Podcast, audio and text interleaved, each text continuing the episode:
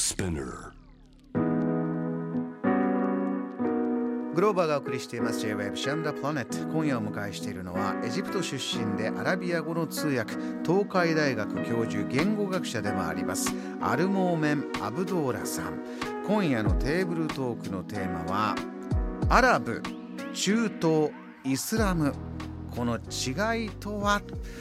アルモーメンさんこれニュース番組いろいろ見ててもちょっと違うんだよなってお感じになることあるそうですね。あるね、うん、あのこの3つの言葉ってまあとにかく知ってるようで知らない知らない。だと思います、まあ、あえて今回ちょっとみんなで一緒に考えようということで、まあ、まずは自分自身この言葉に、えーまず意識し始めたのは日本に来てからです。うん、あー来てから、えー例えば自分の出身を伝えると例えばエジプト出身ですそうっていうとあイスラムの国ですねアラブの出身ですね中東ですねなんかこう違うバリエーションの言葉が返ってきてはい。あ自分がこんなに広いこうなんていうか地域から来たのかなと初めてその時あの気がついたって言いますか考え始めたんですね。うんうん。でそれからやっぱりよくはあの日本でこう人がこの会話とかまあメディアもそうなんですが見ますとこの言葉3つの言葉をこう重ねて使ってるように漢字の使い方してるんだなと思います。うん、でこの3つの言葉、まあ、別々の意味っていうよりもこの3つっていうのは言語学で言うと、まあ、あるいは言語で言うと類義語みたいな感じです。こうお互いに意味がつながっていてうん。交差してるような感じ、うんですね。ううんん。なので全く違うものではないけれども例えばアラブと中東、まあ、あともう一つはイスラム世界ですね、はい。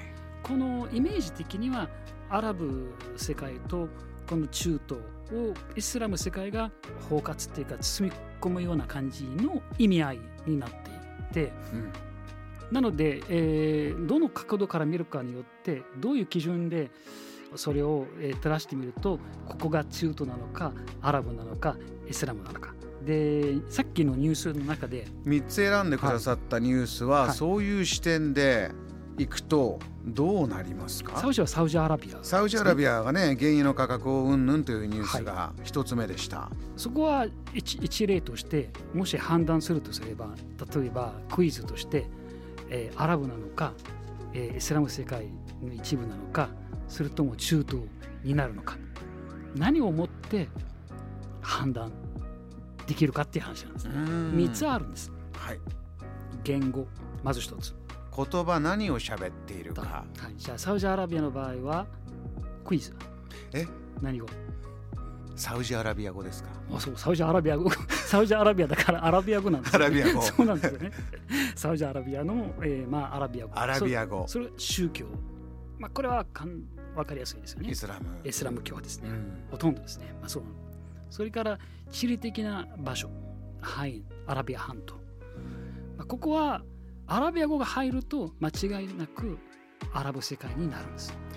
アラブ世界という言葉はアラビア語を喋っている世界うん。ということと、これイコールと考えていいんですか？イコールと考えてください。うんそうするとここは一つもう自信持ってアラビア語を話せる地域であればこれはアラブ世界と。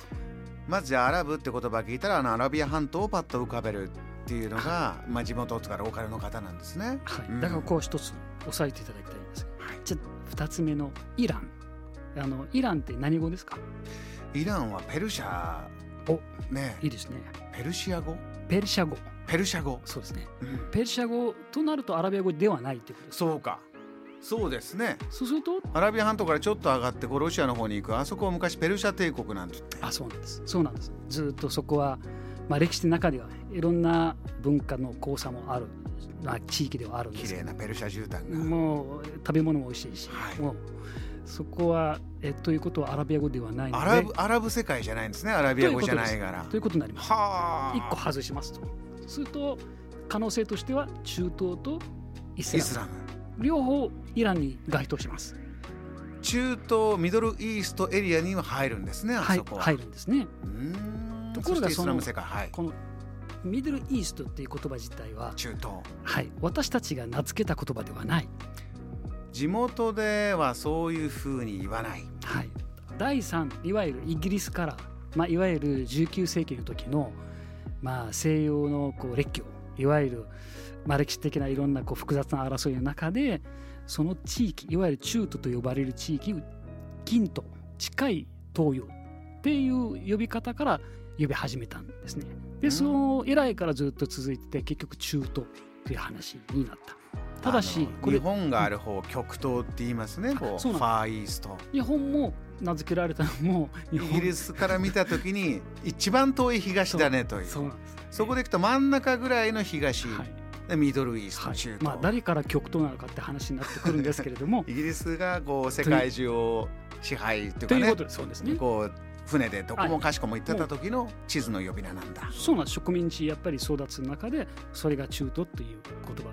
なので中東という言葉自体は時代によってはその地域的な範囲も変わるんですよ。あなるほど。ね、で単純にはイメージとしては、はい、まあ、利害関係の中でその西洋とその地域の中で何らかのその戦略的な場所っていうのが中東なんです、まあ、今アフガニスタンも入れますし、うん、パキスタンも入れますしイメージとしては結構あアラブじゃないんだみたいな感じになってくるんですけれども、うん、アラブはそこに入るんだけれどもイコール中東全部アラブではない。ということです。中東のエリアは時代によっても変わるしまずアラブといえばアラビア語をしゃべる人たちだからまあ土地の名前ではないわけですもんね、はい、言葉などの言葉を喋ってるか。そうするとイスラムとなるともっと分かりやすい。それ3つ目のこうニュースの中に出てきたマレーシア。マレーシアのニュースがありました、はい、何語ですか？マレーシア。マレーシア語、うん、マレー語。マレー語もあります。マレー語ですね、はい、マレー語。まあ他の言語ももちろんありますけれども。多分か。そうなんです、はい、イスラム世界っていうのは逆に多種多様な言語の世界なんですね。特に地理的なボーダーもないんです。ない。人種もない、うん、むしろイスラム世界の大割合は今アジアに集中してるんですアラブではないです。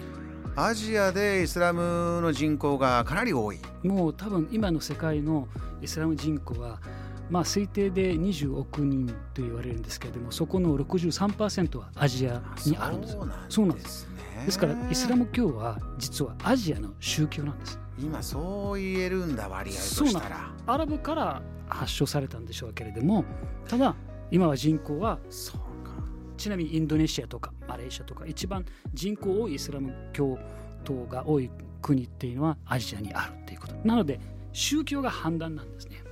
ちょっと仏教もインドのねお釈迦様が作りましたけどインドだと仏教徒もかなり少なくて。はい。一つだけ付加価値的な情報になると、はい、イスラム教国教とする地域はイスラム世界なんですけどもただそれ以外の地域でもイスラムの世界の一部になっている国もある。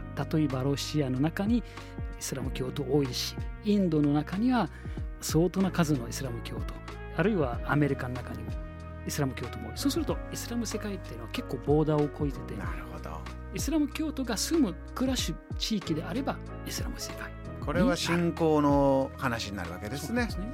JAM The Planet